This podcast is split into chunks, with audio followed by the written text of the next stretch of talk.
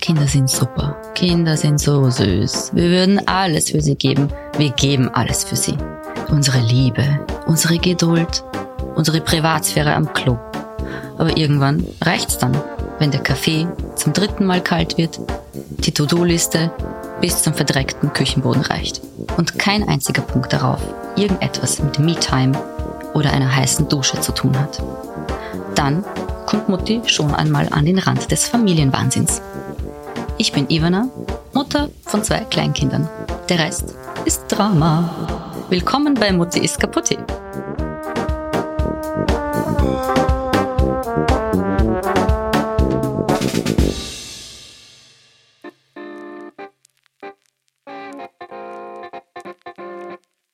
Es ist vor 7 Uhr am Abend. Der unlustigste Teil des Tages beginnt. Die Abendroutine. Ole. Der Tag war lang. Für alle. Alle sind schon ein bisschen launisch, müde und gar nicht mehr so wirklich bereit zu kooperieren. Auch wir Erwachsene nicht mehr.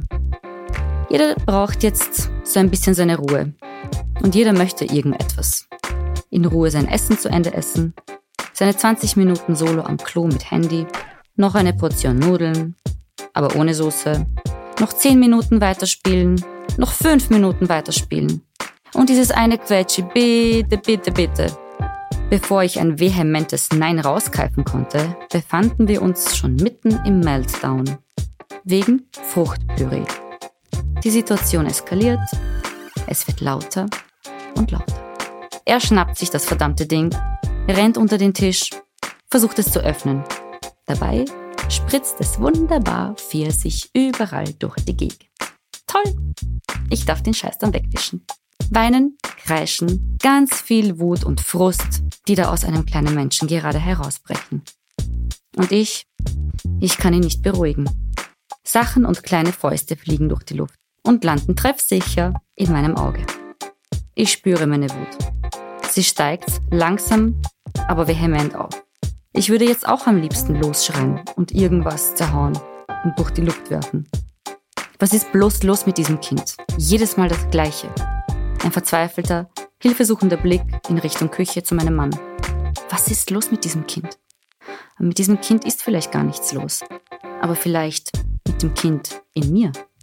Vielleicht schleudert mich diese kleine Eskalation zwischen Legosteinen und Quetschi in meine eigene Kindheit. In eine ähnliche Situation, die ich als Kind erlebte. Diese Erinnerung, diese Gefühle blieben hängen irgendwo in mir und triggern mich jetzt als erwachsene Person, als Mutter. Wenn mein Kind irgendetwas will und ich dazu automatisch Nein sage und er es automatisch nicht akzeptieren möchte. Und ganz unbewusst läuft bei mir ein Skript ab. Von wegen wir Eltern wissen ganz genau, wie wir unsere Kinder erziehen. Wir haben einen Plan, einen Erziehungsstil den erkenne ich in dieser Situation bei mir gerade nicht. Und wenn das so wäre, wäre ich nach so einem schwierigen Moment nicht jedes Mal völlig fertig mit den Nerven und würde mich nicht jedes Mal fragen, was ist bitte los mit mir? Warum habe ich jetzt so reagieren müssen?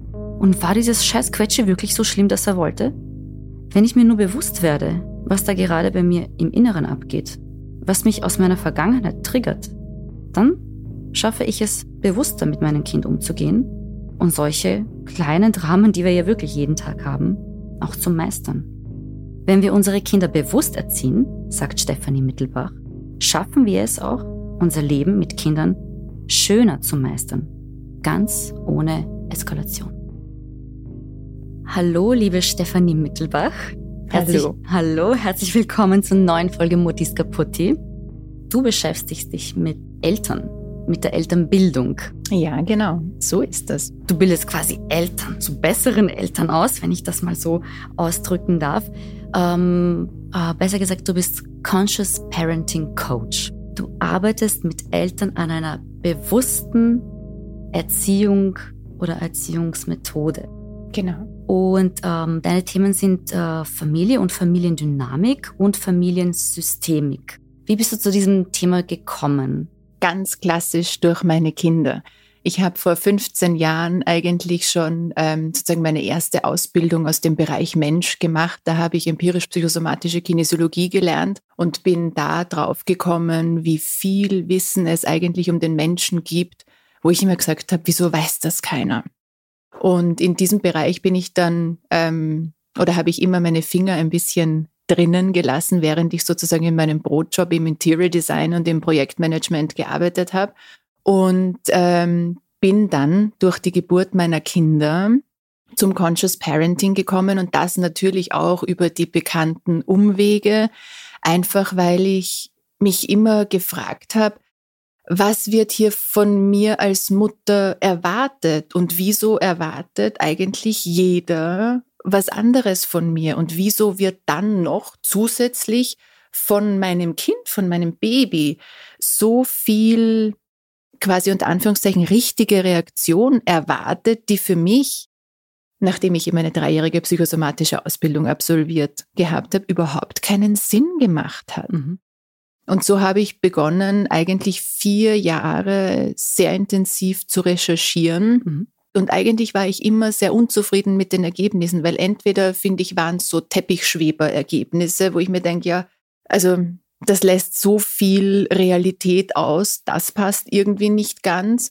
Und auf der anderen Seite habe ich Studien gelesen von Psychologie und Psychotherapie, und das war dann auf das andere Extrem. Das war dann so, dass ich eben gesagt habe, okay, ich meine, da hat jemand etwas wirklich Tolles herausgefunden. Ein Wahnsinn, was wir nicht alles wissen. Aber wie soll ich das jetzt einfach auch als Mutter, als normale Mama, ja, nicht als Psychotherapeutin im Alltag sinnvoll anwenden? Mhm.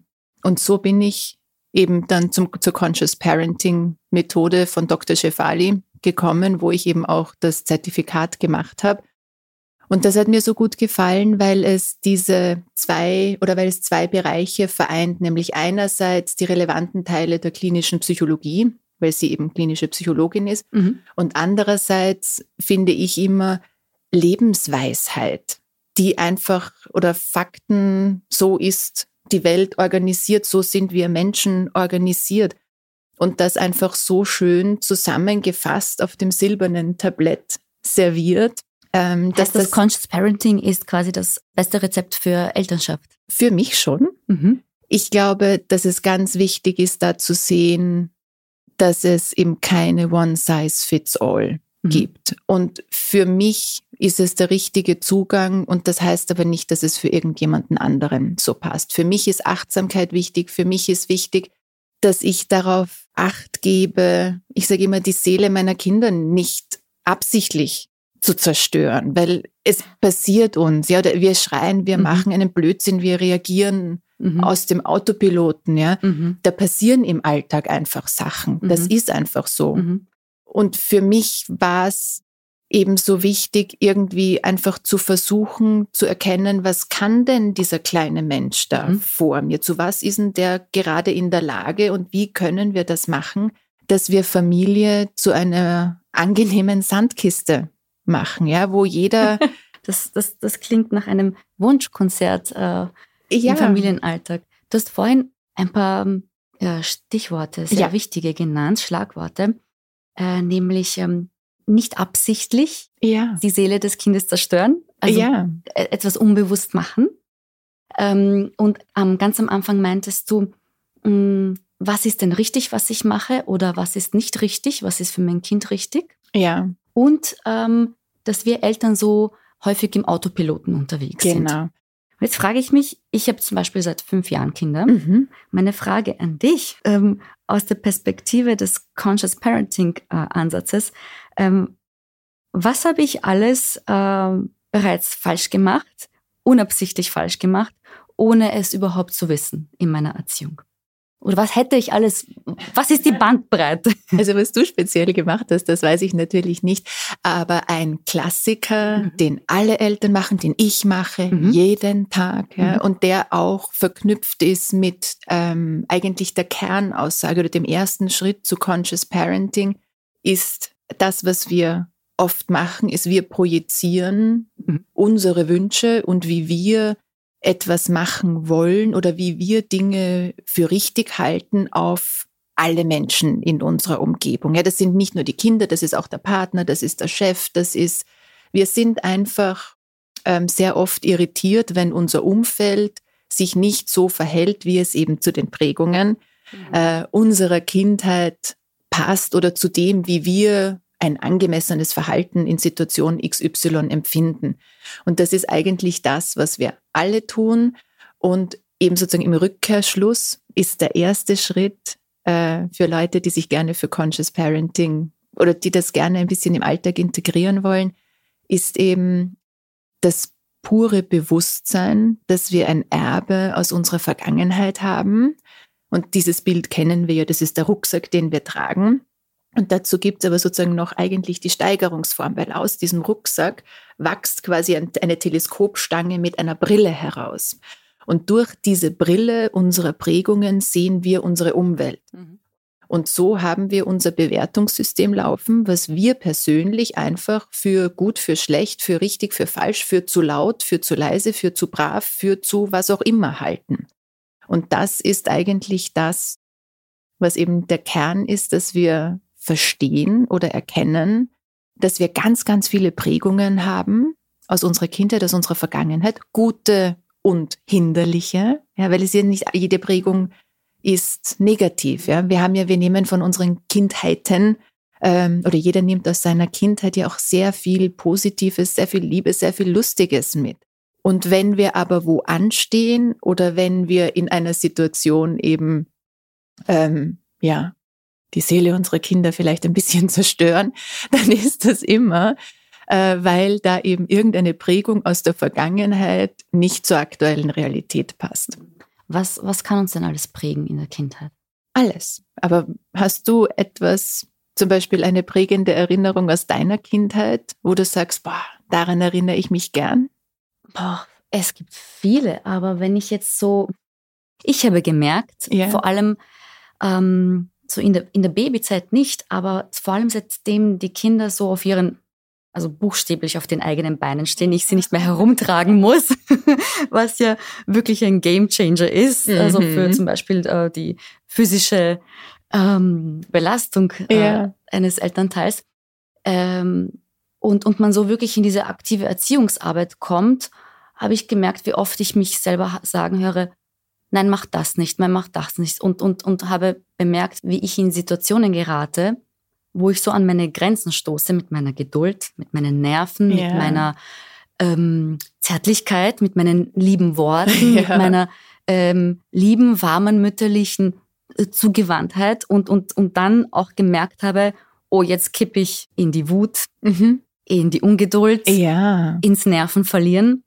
Und ist ja auch menschlich, ja. Und das passiert mir ganz, ganz oft und äh, ich werde da immer so zurückgeschleudert, eben in meine eigene Kindheit. Ja. Und das ist so ein, puh, also so ein tägliches abgewatscht werden.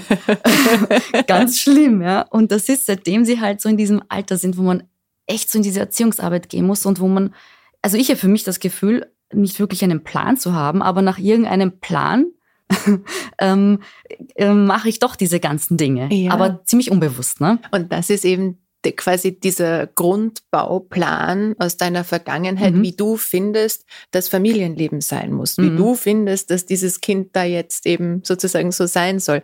Und da merken wir eben immer, dass es sich spießt, wobei eben ein normales Level ist normal. Also ich meine, also ich finde immer, man muss es lebbar lassen. Wir haben dieses ganze Wissen und Conscious Parenting ist, finde ich, wunderbar und gleichzeitig darf es kein Knebel für Gefühle und für den normalen Alltag werden. Also man ja. darf man darf mal auszucken. Na sicher. Also oder bewusst auszucken. Was heißt das denn?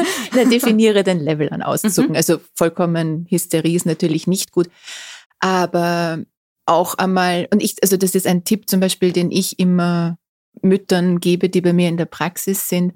Und das ist zum Beispiel natürlich sag, wenn dich was stört, aber sozusagen sag's nicht zum Kind hinunter, mhm und sozusagen, sag nicht dem Kind, ah, du bist jetzt ba, ba, ba, ba, ba, zu laut, zu da, da, da, mhm. sondern quasi sag's zur Decke hinauf, zum Himmel und sag einfach, boah, mir ist das hier zu laut, ich mhm. kann das nicht mehr, so geht das nicht. Also man kann das schon sagen, mhm. ja, und das ist ja auch ein natürliches Feedback und eine Orientierung für die Kinder, wo sie dann merken, oh, okay, das war jetzt zu viel, zu laut, zu wild oder zu was auch immer was, ja aber eben nicht gegen das Kind, nicht gegen die Person, mhm. sondern sag es, sag es. Ähm, meine Mama hat immer gesagt, sag es in deiner Wahrhaftigkeit und nicht in deiner Heftigkeit. Sag's nach oben mhm.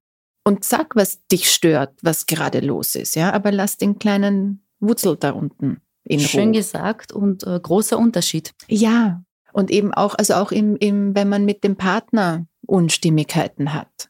Ja? Der Partner kommt dir dazu. Also wenn einer da ist. Ja. Das kann äh, oft sehr hilfreich sein und unterstützend. Ja. Aber wenn man unterschiedlich geprägt ist oder ganz genau. unterschiedliche Rucksäcke mit sich herumträgt und ähm, durch unterschiedliche Sachen auch getriggert wird aus der Kindheit, ja. dann erschwert das so manche Situation, die konfliktreich ist mit dem Kind. Also das Kind macht was, ich reagiere als Mutter, der Partner reagiert als Vater ganz anders und, genau. und, und dann läuft schon die Dynamik ab. Genau. Was passiert da alles? Also was ist da so, also, was liegt da in der Luft?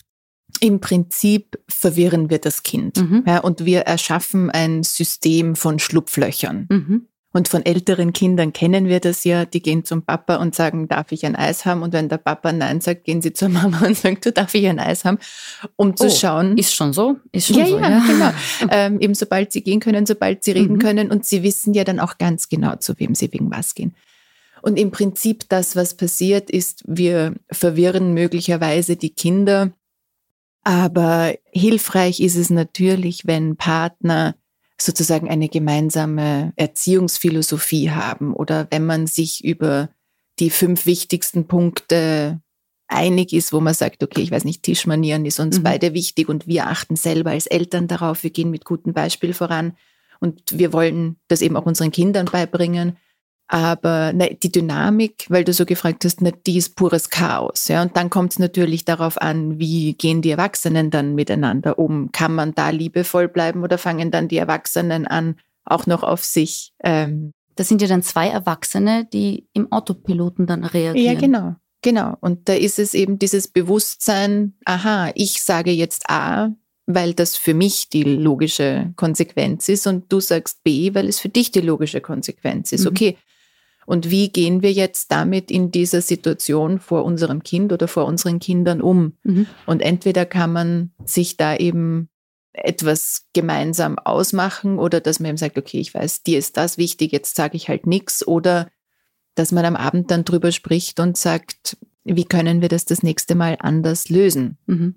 Jetzt ja? ist, und wie schafft man es dann aus diesem Autopiloten aus diesem, dieser affektiven ähm, Erziehung, also ohne Plan, ich nenne es mal ohne ja. Plan, in, in, in wirklich diese bewusste Erziehung zu kommen, weil uh, Conscious Parenting heißt ja bewusste Erziehung. Genau.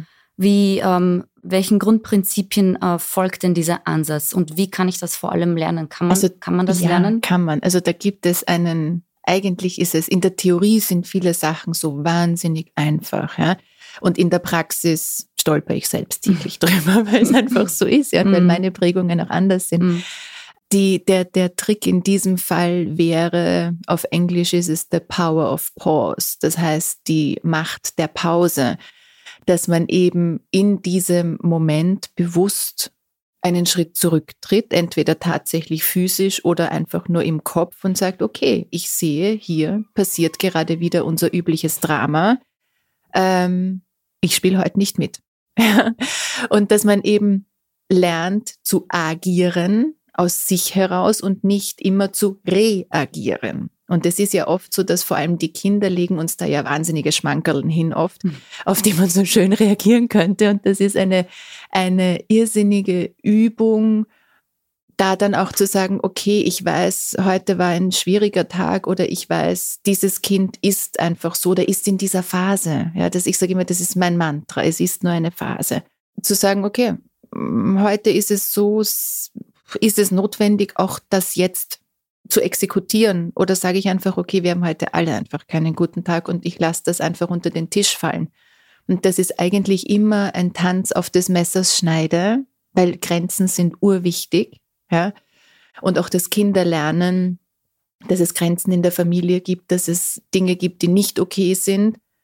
Und ich bin da eben ein großer Fan davon, dass da so ein Filter der Menschlichkeit drüber liegt, dass man sagt, okay, eben eine der vier Prinzipien vom Conscious Parenting, ich sehe dich so, wie du bist. Mhm. Und ich sehe, ich weiß es nicht, du bist gerade eh ein Häufchen Elend und hast gerade keine Ahnung, wohin mit dir. Schauen wir mal, was da jetzt eigentlich wirklich los ist, eben das Bedürfnis hinter dem Verhalten sehen mhm. und eben nicht darauf reagieren, weil dann haben wir eben immer diese typische Dynamik. Und wenn ich darauf reagiere, ja. bei mir ist es so, das war so ein großes Aha-Erlebnis, ähm, eine Erkenntnis. Ich reagiere eigentlich gar nicht jetzt auf das, was das Kind gemacht hat. Ja, sondern? Sondern ich reagiere auf das, was es in mir auslöst. Ja, genau. Du reagierst eigentlich nur auf deine Vergangenheit. Ja, also es hat, weil ich mich in manchen Situationen gefragt habe, okay, was war jetzt so schlimm daran, dass, dass er das wollte oder ja das noch zu Ende zeichnen wollte oder noch zehn Minuten spielen wollte oder ähm, noch diese, noch eine Portion von irgendwas haben wollte. Ja. War das jetzt echt so schlimm? Das ist total spannend, ähm, weil da eben Dr. Schefali auch gesagt hat, ich glaube, in ihren ersten zwei Büchern hat sie eben auch immer geschrieben oder gesagt, ähm, der Trigger ist im Außen. Mhm. Ja? Und dann hat sie aber gesagt, sie hat verstanden, der Trigger ist nie im Außen, sondern das Verhalten der Menschen um uns herum ist neutral. Ja, und viele eben therapeutische Richtungen sagen auch immer oder beruhen auf der Annahme, dass jeder in jedem Moment gerade sein Bestes tut. Und das ist, finde ich, auch eine sehr versöhnliche Grundhaltung. Und dass eben, wenn uns etwas triggert, dass der Trigger in uns liegt und eben in dem Sinne einfach in unserer Vergangenheit. Mhm. Und da ist es auch ganz spannend, wenn man so ein bisschen schaut, okay, auf was reagiere ich immer und was ist da eigentlich der gemeinsame Nenner. Und das ist eben oft was, wofür man einen ähm, Coach braucht oder einen Gesprächspartner, weil das sind die typischen blinden Flecken oder mhm. die, die Sachen, wo ich selber bei mir den Wald vor lauter Bäumen nicht sehe. Mhm. Ja, und dann gehe ich in Supervision und sage, du pass auf, das, das, das, so führe ich mich auf und ich weiß, das ist komisch, hilf mir zu verstehen, worum es hier geht. Heißt das, dass ich, bevor ich überhaupt mein Kind für etwas kritisiere, mich zuerst einmal mit mir selber beschäftigen sollte, was da eigentlich ähm, abgeht an, an Reaktion, wenn ich in der Situation bin? Jein. Ja. Ähm, einerseits gibt es unsere kulturellen Regeln und Gepflogenheiten, die man einem Kind beibringen kann. Mhm. Und das finde ich ist wichtig und richtig. Und auf der anderen Seite gibt es eben Dinge, wo man sich überlegen kann, ist das eben notwendig oder ist das jetzt einfach das, was ich will und das arme Kind kann nichts dafür. Gehen wir noch viel, viele Schritte äh, zurück, bevor ich überhaupt nachdenke, ein Kind zu haben, sollte ich mich da zuerst einmal mit mir selbst beschäftigen und quasi da aufräumen Nein. Damit ich es dann nicht unabsichtlich irgendwie zerstöre. Oder möglichst, möglichst wenig. Ich glaube, das ist das total utopisch. Mhm. Schau mal, ich glaube, man muss da einfach total praktikabel an die Sache herangehen. Ich bemerke immer wieder, wenn ich einfach auch so bei, in meinem Umfeld schaue, dass es Leute gibt, für die verschiedene Sachen ein Trigger sind. Mhm. Es gibt Leute, für die ist die Partnerschaft sozusagen triggerreich. Mhm. Es gibt Leute, für die sind Kinder triggerreich und es gibt Leute, für die sind das berufliche Leben mhm. oder ist das berufliche Leben schwierig handzuhaben. Und es gibt Leute, die vielleicht in ihrer Ursprungsfamilie viele Themen haben. Mhm. Und es geht nicht, es geht im Leben nie darum, oder bei dieser Arbeit vorher sich selbst bis zur Perfektion aufzuräumen, weil die gibt's nicht. Mhm. Und ähm, ich musste auch immer schmunzeln, weil zum Beispiel eins, also ich habe halt vorher diese psychosomatische Ausbildung gehabt, aber etwas, wo es mich so eiskalt getroffen hat, war, dass meine beiden Kinder eigentlich beide nicht anfangen wollten zu essen. Mhm. Und bei, wenn ich, wenn wir in der Familie sind, wir kommen zur Oma, zum Opa oder halt eben zu meinen Eltern und es gibt einmal sofort was zu essen und zu trinken. Und ich hätte mir nie gedacht, dass Essen bei meinen Kindern sozusagen ein Thema wird, weil die haben ständig Leute essen gesehen und auch mein Neffe, der ein bisschen älter ist als mein ältestes Kind, der ist bei uns am Tisch gesessen und hat nur mit dem Finger gezeigt, was er als nächstes kosten will. Mhm. Und ich habe mir gedacht, so ist das. Mhm. Ja. Und meine Kinder waren dann total anders. Mhm. Was und hat damit, das bei dir gemacht? Na, ich war, und damals war ja vor Conscious Parenting, ja. Ich war total verunsichert und frustriert und ich habe nicht gewusst, wie ich tun soll, weil mir alle gesagt haben, ich soll mich nicht so anstellen, ich soll dem Kind einfach was zu essen geben. Ihr Kind wollte halt nicht, ja. Ähm, und, ähm, und deswegen sage ich das auch, weil du eben gesagt hast, da sollte man sich da vorbereiten. Im Prinzip sich selbst aufzuräumen ist immer eine gute Idee, mhm. egal in welcher Lebenslage, egal in welcher Situation. Es gibt nie den perfekten Moment damit zu beginnen. Es ist nie zu spät, es ist nie zu früh.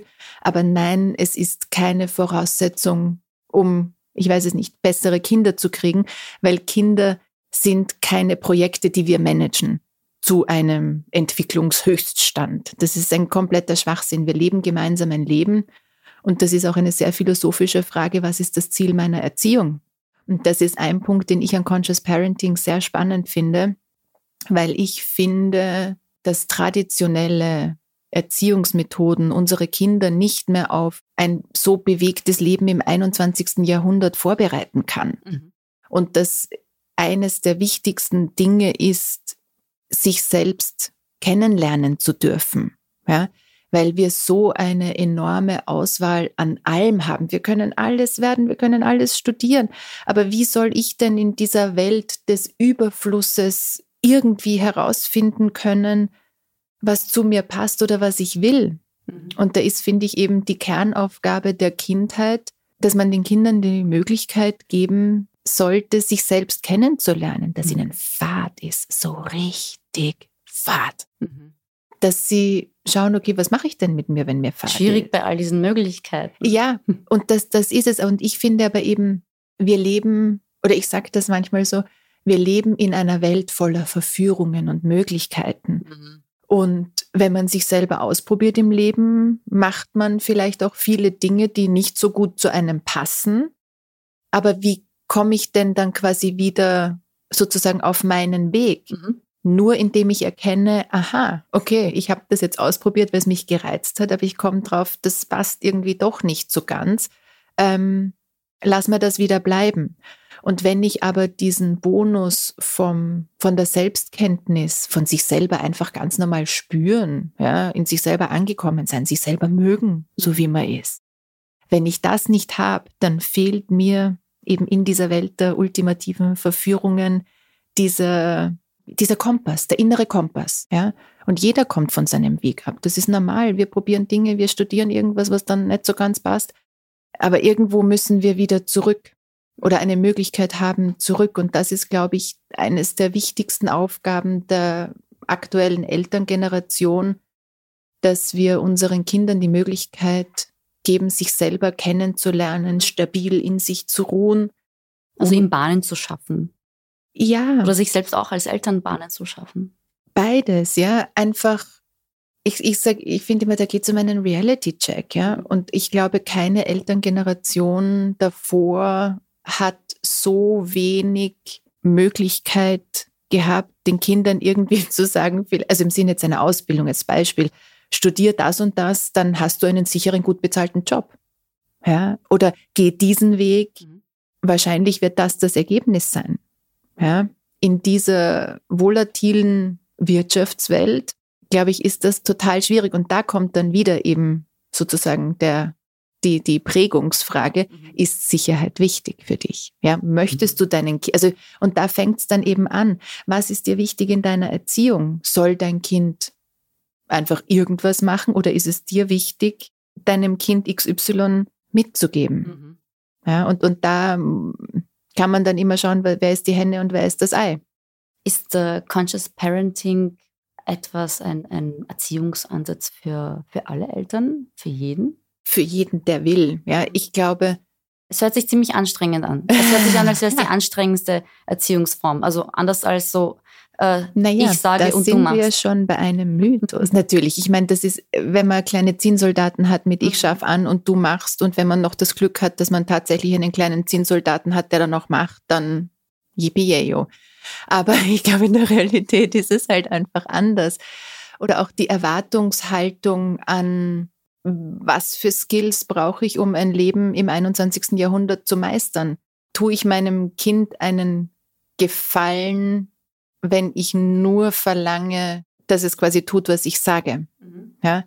Grenzen, und dazu möchte ich auch sagen, Grenzen und ein Miteinander, wo nicht immer alles möglich ist, ist urwichtig. Mhm. Ja? Und auch Kinder müssen lernen, dass Ressourcen begrenzt ist, dass man nicht immer alles haben kann. Da, da, da. Aber wie mache ich das heute als Eltern? Also war es ist so schwierig. Es gibt auch so, so viele ähm, Titel, unter denen Elternschaft heute irgendwie das ist ultimativ verwirrend. Ja. Also äh, es gibt auch unterschiedliche Titel für Eltern, Helikoptereltern, U-Boot-Eltern, keine Ahnung, was ich bin. Ähm ja, ich bin immer total amüsiert, wenn ich was Neues lese, weil ich mir immer denke, oh, wer hat sich denn da schon wieder was und, ausgedacht? Und sollte ich vielleicht mehr das, also autor oder bin ich autoritär und weiß es gar nicht? Bin ich, äh, ähm, ja. äh, agiere ich im traditionellen ähm, ähm, Sinn, aber bin mir gar nicht bewusst, um dabei zu bleiben. Es ist, also auch, auch Elternsein ist heute schwierig und man weiß nicht, ist es richtig so, wie man es macht oder sind viele Wege richtig. Ähm, es ist, ja, Unsicherheit ist auf jeden Fall ähm, auch auf der Elternseite ein, ein Thema. Wie schafft ja. man es für sich so ähm, herauszufinden, wie möchte man, was für ein Elternteil, Mutter, Vater möchte man eigentlich sein? Ich denke, es ist eine gemeinsame Entdeckungsreise der Familie. Mhm. Und ich glaube, dass es, oder ich bin davon überzeugt, dass es ähm, einfach darum geht, auch wenn das Ding, das ich mache, Conscious Parenting heißt, Familie ist, was du draus machst. Mhm. Ja? Und dein Zusammenleben ist, was du draus machst. Und mein persönlicher Grundsatz ist nur, wer sich ändert, bleibt sich treu. Weil was vielleicht für eine Familie mit einem zwei- und einem vierjährigen Kind passt, passt für dieselbe Familie, wenn die Kinder sechs und acht sind, nicht mehr. Und ich glaube, dass man da offen für Veränderung bleiben muss und schauen sollte, dass man eben möglichst viele von diesen Schubladierungen widersteht, ja, und einfach sagt, okay, wo bin ich in meinem Leben, was ist mir wichtig, was ist für meine Familie wichtig, wen habe ich denn da vor mir, wie können wir es uns zusammen gut machen. Ja? Und ähm, du hast das ganz richtig gesagt, es ist unglaublich verwirrend und es ist, glaube ich, die, der größte Segen und der größte Fluch zugleich für unsere Elterngeneration, dass jede Information auf einen Knopfdruck da ist und dass man manchmal einfach davon absehen muss, nach dieser Information zu suchen. Mhm. Weil man wird alles finden, sich widersprechende Daten finden und dann sitzt man da, so wie ich, hat vier Jahre geresearched und ist zu keinem Schluss gekommen. Ja. Bist du da alleine da gesessen, hast recherchiert und für dich herausgefunden, dieser Ansatz des Conscious Parenting ist für mich die Erziehungsphilosophie, die für mich am meisten passt? Ähm, oder hast du das mit deinem Partner, mit dem Vater deiner äh, Kinder gemacht? Weil, oder anders gefragt, was passiert, wenn mein Mann und ich komplett andere Ansichten haben, was die Erziehung der Kinder angeht? Das ist schwieriger als alles andere, als alle anderen Einstellungen zu, zu Themen. Ich glaube, es also nein, mein Mann und ich, wir sind da nicht immer einer Meinung. Und ich habe dieses Projekt eben gestartet quasi in meinen Karenzen aus Eigeninteresse. Und nein, das war nicht was, wo ich gesagt habe, du Schatzi, mhm. ich recherchiere jetzt, wie wir gute Eltern sind, weil das einfach so passiert ist, weil ich mich eben über so viele Dinge so gewundert habe. Ähm, und so ist das einfach so passiert. Und ich denke eben, wenn wir eben diesen Platz in unserem Herzen finden, wo wir erkennen können, dass wir dieses emotionale Erbe aus der Vergangenheit haben, eben dieses mit der Brille und auch erkennen können, dass der Partner das genauso hat, dann kann man liebevoll mit Differenzen umgehen. Und es ist nicht unbedingt notwendig, dass beide da ultimativ einheitlich am selben Strang mhm. ziehen. Mhm es ist ja auch, ähm, oder ich sage immer, das ist wie ein Familie ist oft wie ein Blumenstrauß und jeder bringt ein anderes Blümchen mit und die Kinder schauen dann, was ihnen gefällt und von wem sie sich was mitnehmen. Auch eben wenn Familien aus verschiedenen Kulturen sind, da ist mhm. es ja oft so, dass der eine Elternteil eben gewisse Sachen so handhabt und der andere anders. Und das ist in Ordnung, ja.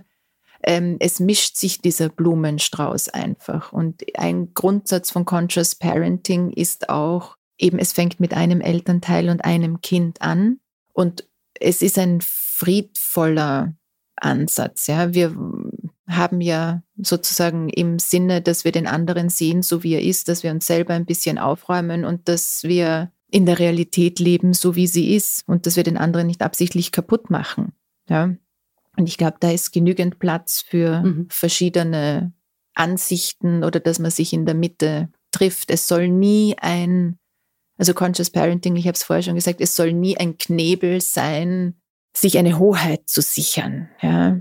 Oder dass man nie jetzt mal aus dem Rahmen fallen darf und doch ja. und doch irgendwie mal kurz seine Nerven verliert. Ja, oder eben auch den, eine Entschuldigung zu sein, mhm. dem Kind keine Grenzen zu setzen. Ja, ah, im, im Sinne der mhm. Harmonie und mhm. oh, ich sehe dich, wie du bist und oh. Steht das im Gegensatz zu laissez-faire und alles ist erlaubt?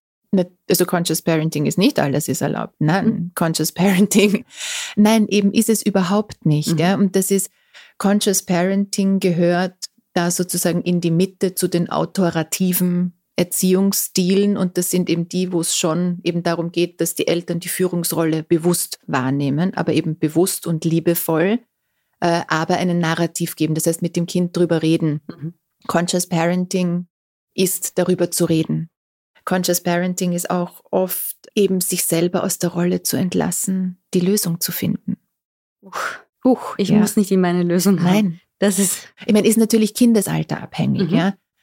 Aber das war so ein Game Changer für mich, weil ich war total gepolt auf, ich bin die Mami, ich muss die Lösung haben. Und wo diese Last, oder wo ich diese Erkenntnis hatte, okay, meine Kinder sind jetzt langsam auch in einem Alter, wo ich sagen kann, du, hm, das ist ja jetzt gerade nicht so prickelnd gelaufen, ja.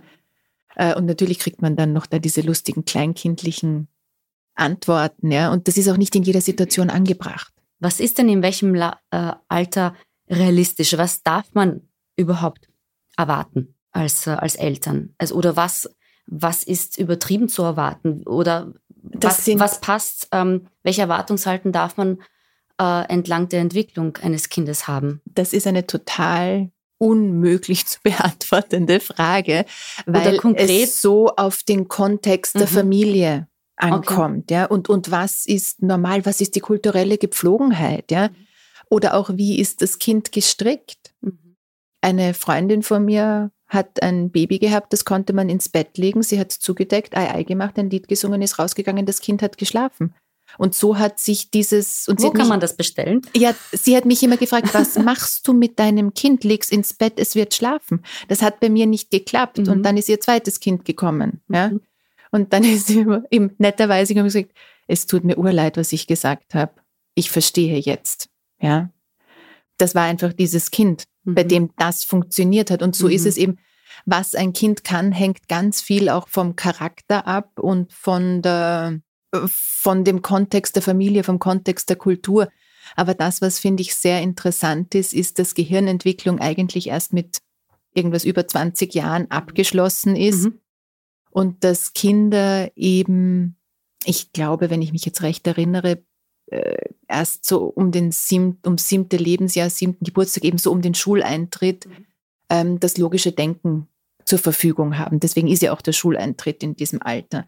Und eben logische Konsequenzen können Kindergartenkinder oder eben Kleinkinder nicht abschätzen. Und das ist für uns oft so schwierig zu verstehen, weil es für uns doch so logisch ist, was passiert. Was ist für uns logisch? Also konkretes Beispiel. Was für mich ist zum Beispiel logisch in der Früh, dass wir zu einer gewissen Zeit aus ja, dem Haus ja. gehen müssen. Die Früh. die Morgenroutine. Die Morgenroutine. Die Abendroutine ist noch viel anstrengender, aber da hat man keinen Zeitdruck, keinen, ja. wo man irgendwo sein muss. Da möchte vielleicht die Mutter und der Vater, dass das Kind endlich bis zu einer gewissen Zeit einschläft. Aber die Morgenroutine als Beispiel. Und dann passiert es sehr oft, dass einer die Nerven verliert oder halt gerade nicht möchte. Das sind meistens die Kinder. Ja. Und dann stehst du da als Eltern und möchtest auch gerne ausrasten, weißt aber, wenn du das machst, dann kommt ihr nie aus dem Haus. Na, das ist zum Beispiel eine ganz, ganz spannende Sache. Mhm. unsere Worte sind die Schienen, auf denen unsere Kinder den Rest ihres Lebens fahren. Ja, das heißt, wenn ich jetzt einem, jetzt musst du es andersrum denken. Das ist eben oft der Spaß am Conscious Parenting. Na, das ist gerade, das ist gerade viel Druck, den du äh, ausgesprochen hast und das werde ich nie wieder los. Nein, nein, nein, nein, pass auf. Nein, pass auf. Ich habe alles falsch gemacht. Nein, wenn wir unserem Kind mhm. jeden Tag in der Früh sagen, mhm. du bist zu langsam, tu weiter, mhm. dann denkt dieses Kind nach spätestens einem Jahr von sich, ich bin zu langsam, ich tue nicht weiter. Mhm. Ja? Mhm. Und damit prägen wir unser Kind. Und das ist ur, ur schwierig, vor allem eben in Situationen wie der Früh, eben zu schauen, wie kann ich mit dieser Situation umgehen und zu sagen, okay, pass auf, ich sehe, du wurzelst dich, also ich mache das zum Beispiel Trick eben. Mhm. Ich beschreibe dann immer, was ich sehe, um mich auch selber zu fangen und eben diesen berühmten Schritt zurückzugehen. Und dann sage ich, okay, Kind, ich sehe, du wurzelst dich ähm, gerade am Badezimmerboden. Wir haben es eilig. Dann Kontext erklären. Wir müssen zur bestimmten Zeit im Kindergarten sein. Und jetzt putzen wir Zähne, dann machen wir das, dann machen wir das, weil wir müssen jetzt gehen. Ich sehe, du hast keine Lust oder bist müde oder was auch immer. Komm, ich helfe dir. Wir schaffen das zusammen. Hm. Und dann kann man eben individuell auf das Kind eingehen. Ist das ein Kind, das auf Wettkämpfe gut anspringt, dann kann man sagen, schauen wir mal, wer als erster angezogen ist. Oder man kann eben die, die Klassiker, ja, der Erfolg des Morgens liegt in der Vorbereitung am Abend. Ja. Das heißt, richte ich das Gewand schon her oder was kann ich denn vorher machen, hängt auch davon ab, wie bin ich in der Früh. Mhm. Ja. Und ich bin in der Früh eine Katastrophe. Darf man das dann abgeben, sagen, bitte mach du das, weil. Wenn das, wenn das für den Partner okay ist, ist das wunderbar. Mhm. Ja? Wenn man eine, wie sagt man da, eine Lerche und eine Eule hat, dann macht die Lerche den Morgendienst und die Eule den Abenddienst, weil der eine hat, ist in der Früh noch nicht online und der andere ist am Abend schon offline. Ja? Natürlich kann man sich absprechen oder kann man eben auch sagen, du, ich habe heute oder morgen in der Früh einen wichtigen Termin, kannst du die Kinder bitte machen? Ich nehme meine Tasche und ich gehe. Ja? Man darf sich's fein machen miteinander und natürlich auch schauen, können gewisse Dinge so aufgeteilt werden, dass mhm. es einfach für alle Beteiligten passt. Mhm. Ähm, wenn ich als Elternteil, ohne es zu wissen, vielleicht ein recht forderndes Kind habe ja. und ähm, oder auch kein forderndes Kind habe, aber merke, dass ich trotzdem sehr oft sehr extrem ja. oder sehr empfindlich, ja. ich verwende dieses Wort jetzt einfach so, reagiere auf Situationen, und gar nicht weiß, dass ich da vielleicht äh, zu empfindlich bin, was mache ich da? Also, weil du beschäftigst dich in, in deiner Arbeit auch mit Hochsensitivität. Ja, genau. Und mit Hochsensitivität bei Eltern. Genau. Erklär das mal, was ist das? Ich habe manchmal das Gefühl, okay, warum packst du das nicht? Das war jetzt gar nicht so schlimm und sind oft so Situationen, die harmlos sind, mhm. banale Alltagssituationen, und über einen wahnsinnigen Stress und Emotionen auslösen, die, die nicht ganz nachvollziehbar sind. Ist Elternschaft so etwas, wo man draufkommt, dass man vielleicht hochsensitiv ist? Also Hochsensitivität ist ein, also Hochsensitivität und Hochsensibilität mhm. sind dieselben mhm. Sachen. Ja? Viele Leute sagen Hochsensitivität, weil es eben aus dem Englischen kommt von High Sensitivity und weil eben im deutschsprachigen Raum das Sensibelchen oft so ein bisschen vorbelastet ist. Mhm. Und grundsätzlich ist Hochsensitivität einfach eine Variation des Normalen, mhm. die eine, also die Elaine Aron 1997 in den USA begonnen hat zu erforschen. Im Prinzip betrifft es so 15 bis 25 Prozent der Menschen, die einfach ein bisschen, ich sage jetzt mal, anders gestrickt sind. Ja und eine gewisse Sensitivität mitzubringen, ist etwas Wunderschönes. Und ich finde, heutzutage muss man da auch ein bisschen aufpassen, bin ich jetzt wirklich hochsensitiv oder bin ich einfach von den letzten drei Jahren mit Corona und was weiß ich nicht was überspannt und überlastet. Mhm. Ja? Und Hochsensitivität eben gehört zum Spektrum des Normalen dazu. Es ist keine Diagnose. Mhm. Und damit ist eigentlich auch der Kernpunkt. Ich sage immer, alles, was für hochsensitive Mütter und Menschen lebensnotwendig ist, tut allen Menschen gut. Ja. Es gibt irrsinnig viele Tests online, wo man sich das anschauen kann, aber es ist eben keine Diagnose. Und Was unterscheidet trotzdem ähm, die Hochs Gefühlswelt? Hochsensitive Menschen haben im Prinzip, ebenso wie es Elaine Aron erforscht hat, vier Kriterien. Mhm. Das ist einerseits die Tiefe der Wahrnehmung, dann, ähm, das heißt, wir nehmen mehr Details wahr in allen Sinnen, ja, oder das zweite ist eine gewisse Neigung zur Überstimulation. Das ist zum Beispiel ganz klassisch bei Kindern eine vulkanöse emotionale Reaktion auf scheinbar gar nichts. Oder wenn eben Kinder in der Schule waren und dort so viel schon kompensiert haben und eingesammelt haben und zu Hause ist dann der große Ausbruch. Und dann haben hochsensitive Menschen natürlich eine sehr hohe Emotionalität für beide Seiten, also für die positiven Emotionen, aber auch eben können auch zu Tode betrübt sein, weil sie stark fühlen. Und sie sind sehr empfänglich für subtile Stimulationen. Und das kann eben einerseits das Kratzen der Kleidung oder eben bei Kindern ein Klassiker, die Socken ja, oder eine Naht. Ähm, oder auch, dass man sich nicht auf die Hausübung konzentrieren kann, weil die Fliege so laut summt oder weil das Licht stört oder bei Kleinkindern bemerke ich ganz oft, dass es so eine Textursensibilität bei Essen ist. Ja, dass mhm. entweder Bröckeliges nicht geht oder äh, da ist jeder äh, anders gestrickt und da gibt es kein Profil, das zu 100 Prozent sozusagen zu erfüllen ist, sondern das ist eben auch ein sich bewegendes Spektrum, das mit sehr viel Menschlichkeit gefüllt ist. Ist man ähm, von Geburt Geburt an ja. hochsensitiv? Genau, das ist eine, eine Veranlagung, die mhm. auch eine erbliche Prädisposition hat. Mhm. Ja, hat, man da einfach eine, hat man da einfach feinere Sensoren? Ja. Oder? Mhm. Und zum Beispiel ein Ding, eben diese hohe Empathie, mhm. ähm, die die Hochsensitiven mitbringen, ist, ähm, das sind sehr oft Menschen, die extrem gut sozusagen soziale Ströme lesen können und die sich extrem gut und schnell anpassen und die eben unausgesprochene Wünsche so wahnsinnig gut erfüllen, weil sie es so fühlen. Mhm. Und das sind eben ganz oft Menschen, die sich selber für die Wünsche der anderen vergessen, mhm. ja, weil sie das eben so stark fühlen. Und da ist eben ein Punkt, der total wichtig ist für Hochsensitive, dass sie eben wissen, dass sie sind, dass sie lernen, diese Dinge, die sie vielleicht immer schon gefühlt haben und eben weil hochsensitive, ich sage jetzt mal 20 Prozent der Bevölkerung sind, das heißt, es waren immer acht von zehn waren anders. Mhm. Und den zweiten haben wir oft nicht erkannt, weil Hochsensitive so wahnsinnig gute Chamäleons sind. Die erkennen die Strömung der Gruppe und gehen sozusagen mit.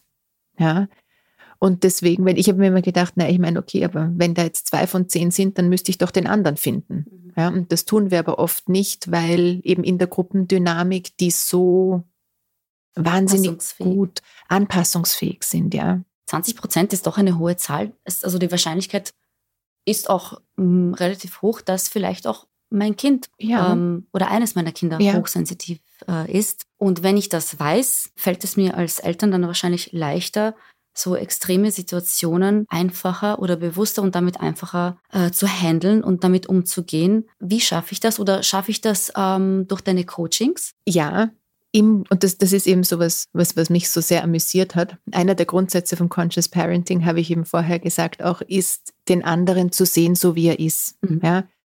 Und wenn ich jetzt eben nicht ein Schema F an, das ist gut, das ist böse, das so musst du sein, so musst du dich verhalten oder so muss unser Leben sein. Ja? Wenn ich den anderen sehe, wie, ich, wie er ist und sehe, okay, dieses Kind ist so, dieses Kind ist so, dann wird es lustigerweise irrelevant, ob man hochsensitiv ist oder nicht, weil ich automatisch dich als Menschen sehe. Ja? Dann brauche ich kein Pickel. Ja, dann braucht man kein Pickel. Und wenn eben Eltern in der Lage sind, Kinder sozusagen dahingehend zu begleiten, dass ich sage, okay, du tickst so, du brauchst mal eine Pause. Das ist nämlich ein wichtiger Punkt eben für Hochsensitive. Dadurch, dass sie so viele Eindrücke einsammeln, brauchen sie Pausen, um diese zu verarbeiten. Ja.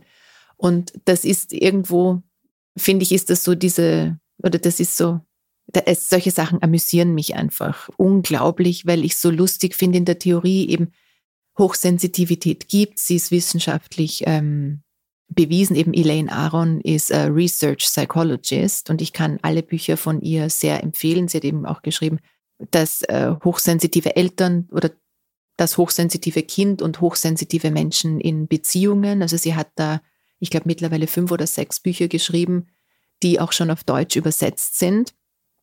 Ähm, und Wissen ist der Schlüssel.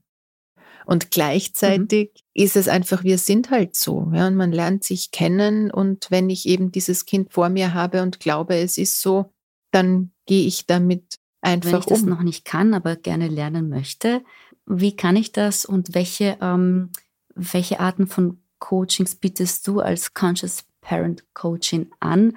Wenn jetzt Leute zugehört haben, die sagen, hm, das, okay. das hört ja. sich super an und vielleicht wäre das etwas für mich und meine Familie. Ja, also ich arbeite eben im 23. Bezirk in meiner Praxis und biete da eben sozusagen die 1 zu 1 Coachings an. Und ich biete auch immer wieder Webinare an, wo, wo es hauptsächlich eigentlich um Elternbildung mhm. geht, weil ich eben auch erkannt habe, dass viele Eltern, die sich für Conscious Parenting interessieren oder die eben eh schon so achtsam sind mit ihren Kindern, dass die oft gar nicht jetzt so ein großes Problem haben, dass sie sagen, ich gehe jetzt zum Parenting Coach. Ja, aber dieser Austausch oder auch Wissen zu bekommen ist wichtig, weil eben das ist dieser Segen und der Fluch unserer Generation. Das Internet ist voll mit allen möglichen Elterninfos. Aber wie kann ich denn herausfinden, was ist gut und was ist nicht gut? Oder was ist qualitätvoll? Mhm. Ja. Und das ist eben das, was ich anbiete. Mhm. Und das möchte ich ab Herbst, ab September bis November auch eben, ich habe es jetzt in, in, in, meinem Konzept heißt es einmal Wartungsintervall. Ja.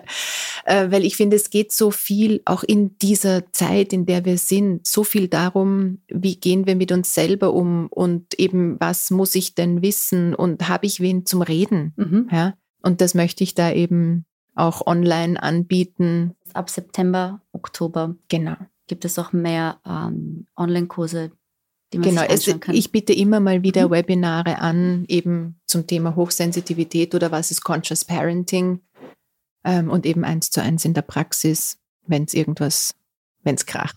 Okay, also wenn es kracht. ja, oder auch wenn man, das war ganz entzückend, da hat mich mal eine Dame gefragt, stehen Sie denn auch zum philosophischen Diskurs zur Verfügung? Ja, weil sie gerne einfach, weil sie weiß, sie macht sich manchmal ihre viele Gedanken über über Sachen und sie braucht wen, mit dem sie drüber reden kann.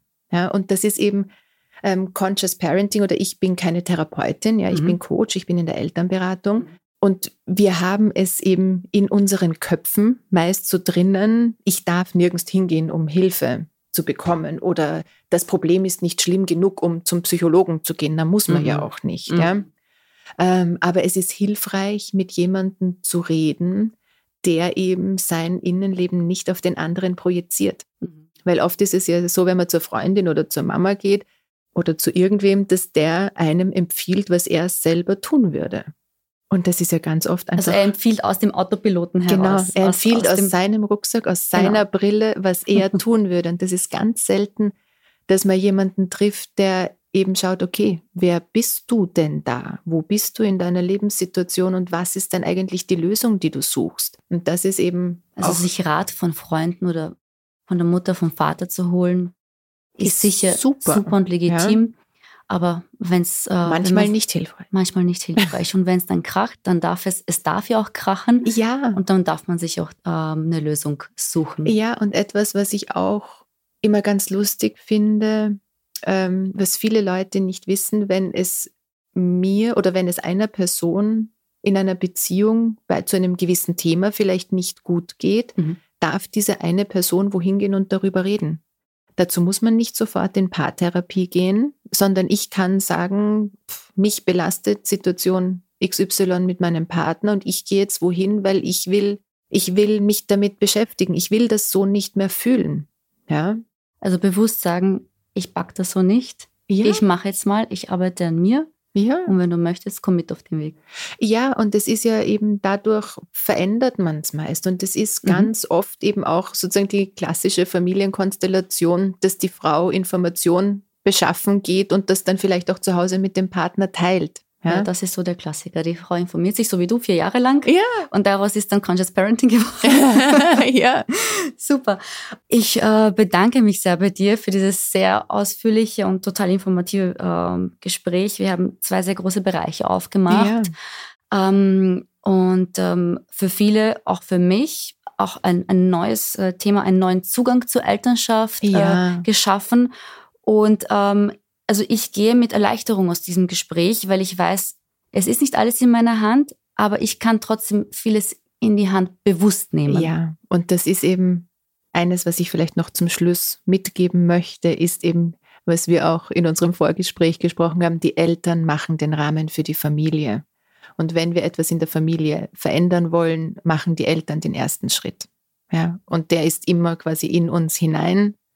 Und das ist friedvoll, das ist ohne Streit, das ist einfach nur mal schauen, was geht da eigentlich ab. Und ist sehr oft auch urlustig. Ja, also da muss ich immer auch sagen, weil diese innere Arbeit hat immer so diesen Beigeschmack oder dieses Vorurteil, ja, dieses Image von, uch, da will ich nicht hinschauen. Und es kann aber urlustig sein. Und vielleicht macht man das auch zu zweit, dann ist es noch lustiger. Ja, also, the more the merrier. Yeah. Ein Schritt nach innen und zurück und dann ja, geht es mehrere genau. nach vorne. Ja, ja, halt zueinander, aufeinander zu. Liebe ja. Stefanie, vielen, vielen Dank. Danke. Danke dir für die Einladung. Das war Muttis Kaputti. Bis zum nächsten Mal. Kinder sind super. Kinder sind so toll. Aber manchmal ist Mutti einfach kaputt. Und das ist voll okay. Wir machen den härtesten Job der Welt und wir machen ihn ziemlich großartig. Danke, dass du dabei warst. Danke für deine wertvolle Zeit. Ich weiß, du hättest sie für tausend andere Dinge nutzen können. Hör auch das nächste Mal hinein. Bussi und Chin Chin von Mutti zu Mutti. Deine Ivana.